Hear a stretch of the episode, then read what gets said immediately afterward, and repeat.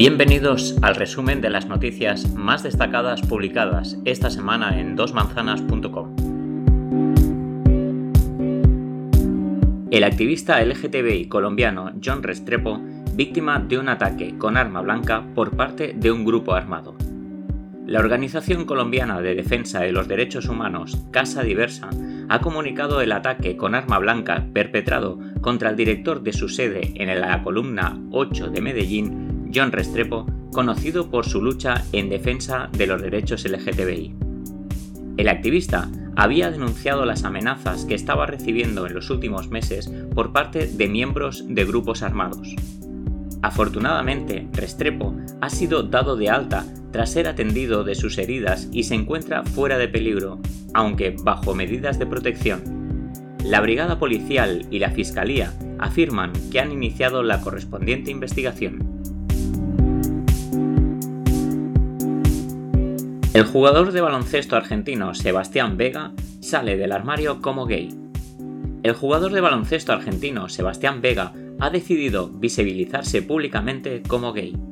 Lo ha hecho en una emotiva carta titulada La verdad nos hace libres, que ha publicado en su cuenta de Twitter en la que relata su difícil proceso de autoaceptación y su salida del armario con sus familiares y amigos.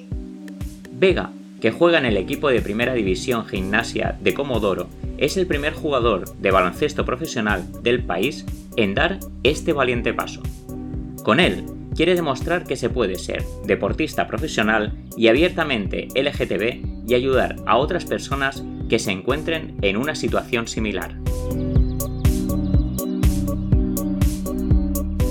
Agresión transfoba en Cebreros, Ávila.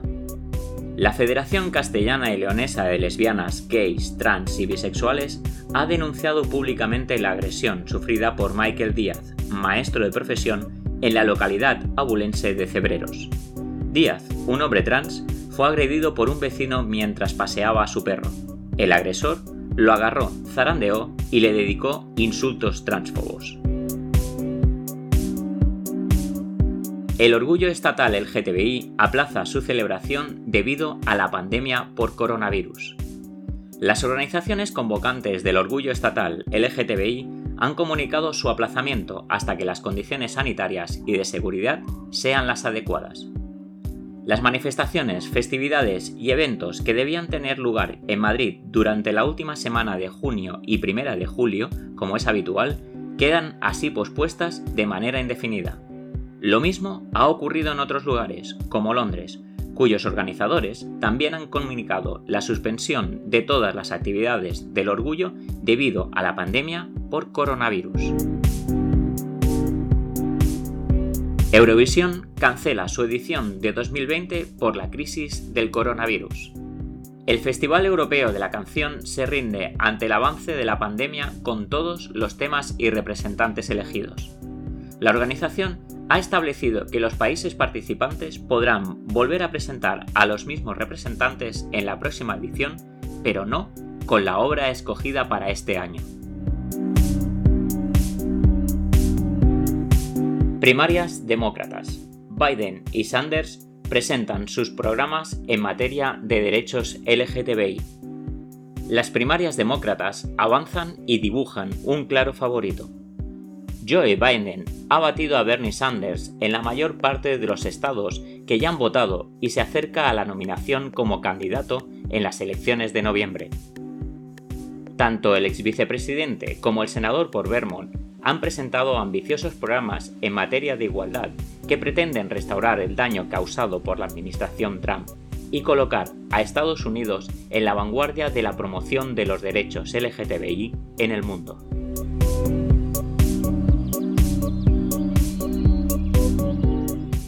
Muere la popular artista trans Carmen de Mairena a los 86 años por causas naturales en Barcelona. La popular artista Carmen de Mairena ha fallecido este domingo a los 86 años por causas naturales en un hospital de Barcelona. Aunque el gran público la conoció sobre todo a raíz de sus habituales apariciones en el programa de televisión Crónicas Marcianas entre 1997 y 2005, Hablar de Carmen de Mairena es hacerlo de una de las cupletistas más importantes de la Barcelona más canalla y de un ejemplo de visibilidad trans en tiempos difíciles.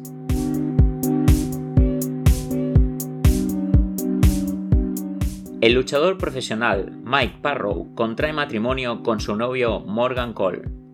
El luchador profesional Mike Parrow ha contraído matrimonio con su novio Morgan Cole en una ceremonia íntima que ha querido compartir con sus seguidores a través de las redes sociales. Hace dos años, Parrow contó cómo fue el proceso de aceptación de su homosexualidad tanto en el ámbito personal como en el de su entorno familiar y profesional, así como la reticencia que encontró también dentro del colectivo LGTB. Deseamos a la pareja la mayor de las felicidades. Además, esta semana en nuestra sección de entrevistas La pluma en el armario, entrevistamos al artista Abel Azcona y en la sección Apolo vive enfrente te recomendamos cuatro series LGTB para ver en Filming. Hasta aquí nuestro resumen de las noticias destacadas publicadas esta semana en Dos Manzanas. Ya sabéis que para poder conseguir información ampliada sobre estas y otras muchas noticias podéis visitar nuestra web dosmanzanas.com. Os esperamos la semana que viene.